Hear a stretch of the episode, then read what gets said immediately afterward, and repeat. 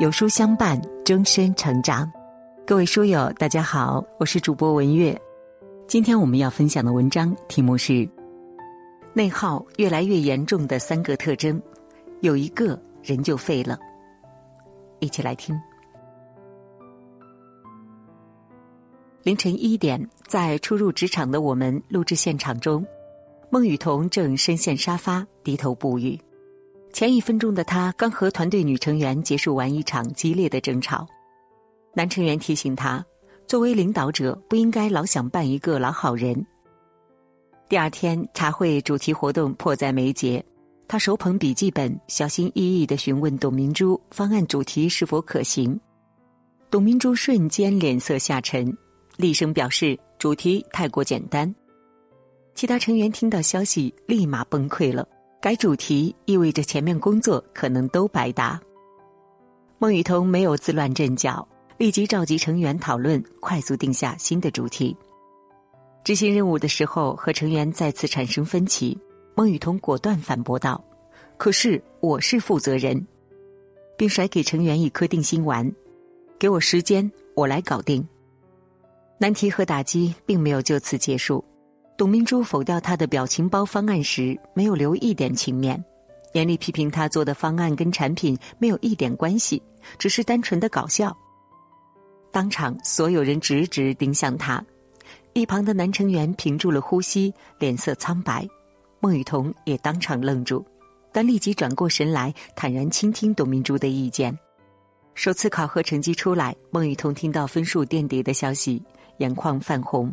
但一转身就恢复了平静，在后续的挑战中，他十分出色的完成了任务，观众嘉宾纷纷拍手称好。董明珠也一改往日严肃，再谈起孟雨桐，满眼都是大写的肯定。在这不久，他隆重宣言要将孟雨桐培养成格力的接班人，一时之间，这个寂寂无名的二十二岁女孩迅速爆火全网。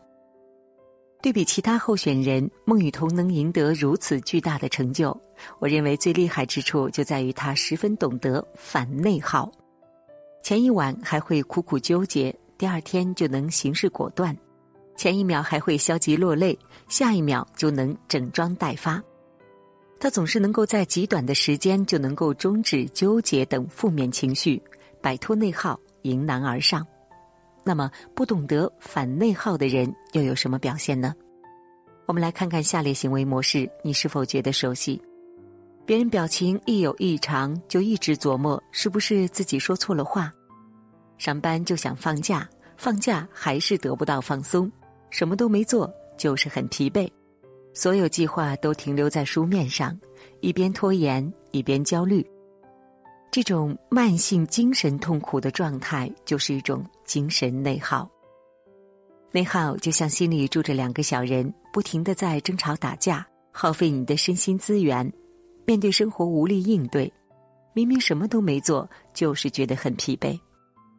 以下三个内耗特征，你都有吗？一无休止纠结怀疑。上周刷到一部获奖短片，叫《星期六》，周六的早晨。片中的男子正在精心列出今日打卡清单，要洗碗、洗衣服、支付账单、清洁浴室、扔垃圾、打电话给老妈等等。列好之后，他没有开始行动，坐着沉思起来，想着要不先洗澡，顺便再把浴室洗了，再去洗衣店，然后按清单顺序做其他。又想了想，去洗衣店的路上可以顺便扔垃圾，一次解决。再按清单做其他事儿，不过衣服洗完还要去拿，这样可能就没有时间打电话了，因为妈妈实在太能说了，我的计划就会被打乱。就这样，屋内的他还在苦想最佳方案，屋外已经漆黑一片，而清单上的事情没有完成一件。剧情呢可以说非常写实，片中的男主因为纠结浪费掉一整天光阴。揭露出他十分典型的内耗人格，这让我想起最近找我倾诉的表妹，说她有一个升职加薪的机会，很想争取。老板曾经公开褒奖过他，但听到一些否定的声音之后，他就开始退缩了，担心自己不够格，更怕被拒绝，导致焦虑失眠了好几天。容易纠结怀疑的人，性格多是自卑敏感，别人一句否定就放大自己的不足，对于还没做的事物总是过度思考。哲学家叔本华说过这样的一句话，他说：“人性一个最特别的弱点就是在意别人如何看待自己。”二，自我内卷，总向自己发起战争。鲁迅笔下的祥林嫂原本为人稳重、干活有劲儿，鲁家对她十分看重。后来被迫改嫁，生下儿子不久，丈夫去世，儿子又紧接着被狼吃掉，接二连三的厄运让祥林嫂也变了一个人。再次回到鲁家干活的她，没有了力气，脸上也如死尸一般，逢人就讲自己的不幸，开始乡亲们都围过来当八卦听，听多了就逐渐厌烦。只有他不肯罢休。假如他能够停止这种抱怨式的自我攻击，不再撕扯自己，把精力转移到工作当中，想必他最后也不至于被陆家驱赶，饿死街头。内耗的情绪压死了他精神信念的最后一根稻草。我身边呢，还有一类求完美、低自尊的人，他们事事都想尽善尽美，一旦做的不理想，就开始攻击自己。觉得自己很糟糕，本质是缺乏对自我的同情心，不愿体谅自己。反内耗中提到，生活里时刻都有挑战，但挑战本身不会带来痛苦，自我战斗引发的内耗才是痛苦的根源。三，常常反刍过去，忧虑未来。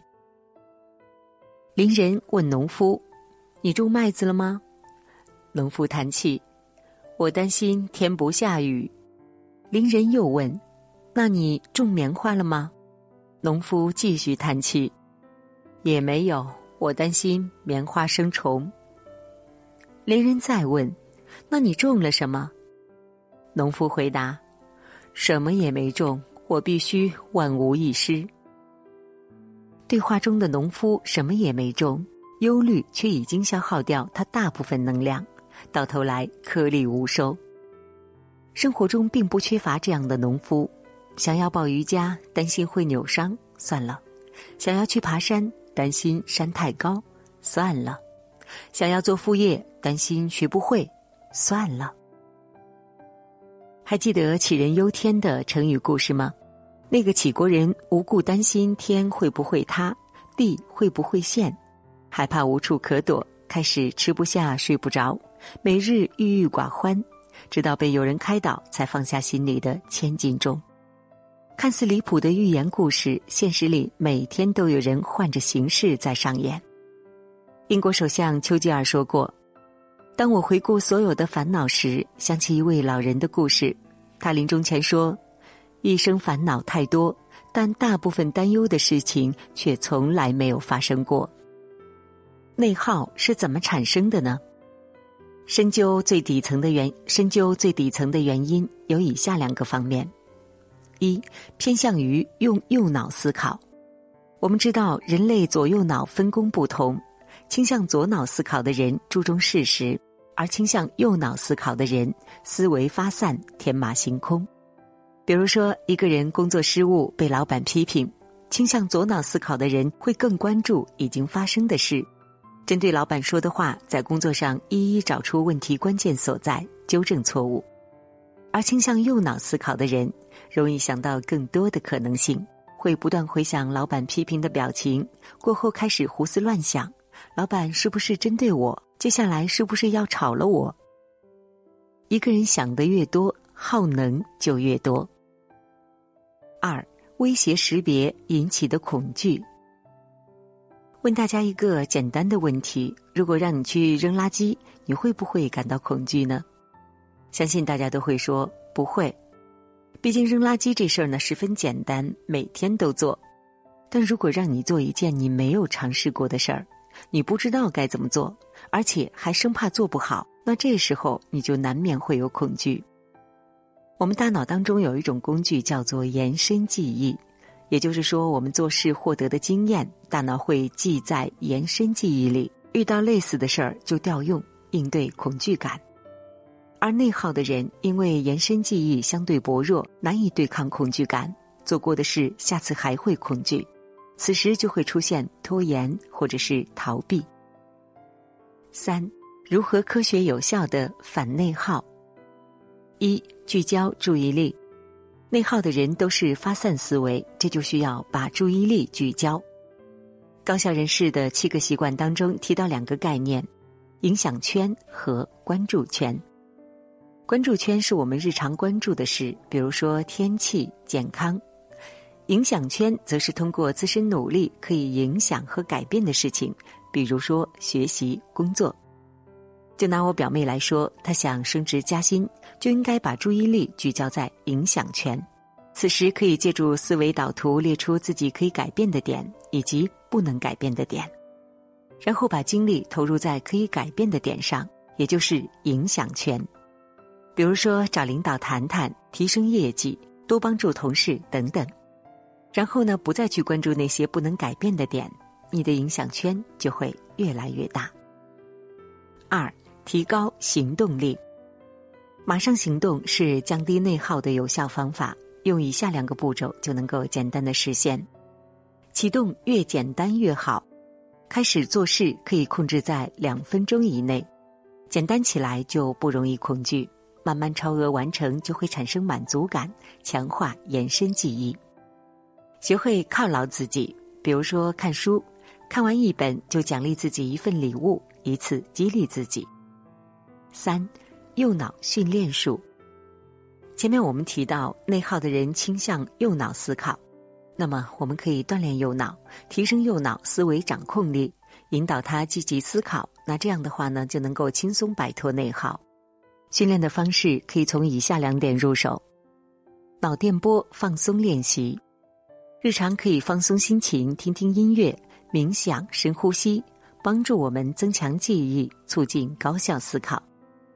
观察训练，比如看到茶杯，闭上眼睛，在大脑勾勒茶杯的形象，或者在街上快速记忆车牌号码，以此增强右脑处理信息的能力，快速解决问题。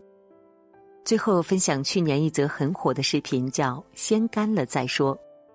镜头下突如其来的疫情让很多人都陷入窘迫，失业的小伙子担心的是，疫情前辞职了还能找到工作吗？餐饮店老板忧虑的是，三个月没进账，店还能开下去吗？但想都是问题，做才是答案。停留短暂的纠结和困惑后，他们纷纷开始行动。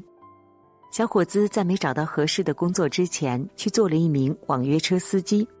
餐饮店老板带着所有的员工卖起了平价蔬菜。最后，他们都熬过了自己认为最难的那一关。我们是内耗的缔造者，但同时我们更是内耗的终结者。全球知名导师奥南朵一直在践行一句话：“我就是去做，不担心结果。如果不成功，我就接受结果。”杨绛先生也曾奉劝年轻人：“你的问题在于书读的太少，而想的太多。”点个再看吧，一起共勉。